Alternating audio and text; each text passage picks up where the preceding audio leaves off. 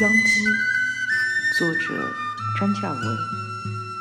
夏天过去，时近秋分。一大清早，田里传来轻轻的咕咕声。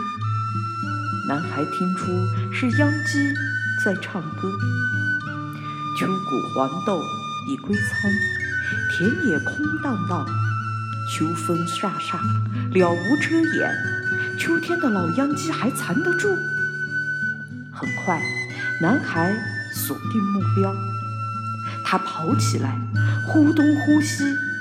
男孩追过三秋田，不断射出手中的石头或泥块，谷桩戳进凉鞋，泥巴弄脏裤脚。但男孩打定主意，绝不罢手，一定要撵着他。前面就是挑水沟，好啊，看你往哪跑！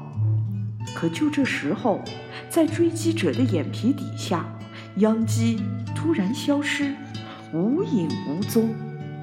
清亮的溪水在细碎的花石块上哗哗奔流，水边是飘浮晃荡的圆叶子水草。秧鸡可是鸡，反正要吃到这鸡肉，真不容易。秧鸡可是鸟，反正从没瞧见它飞过。它不伤自己的翅膀，它从不离开地面。秧鸡跟鱼倒可能是亲戚，难说就是鱼变的。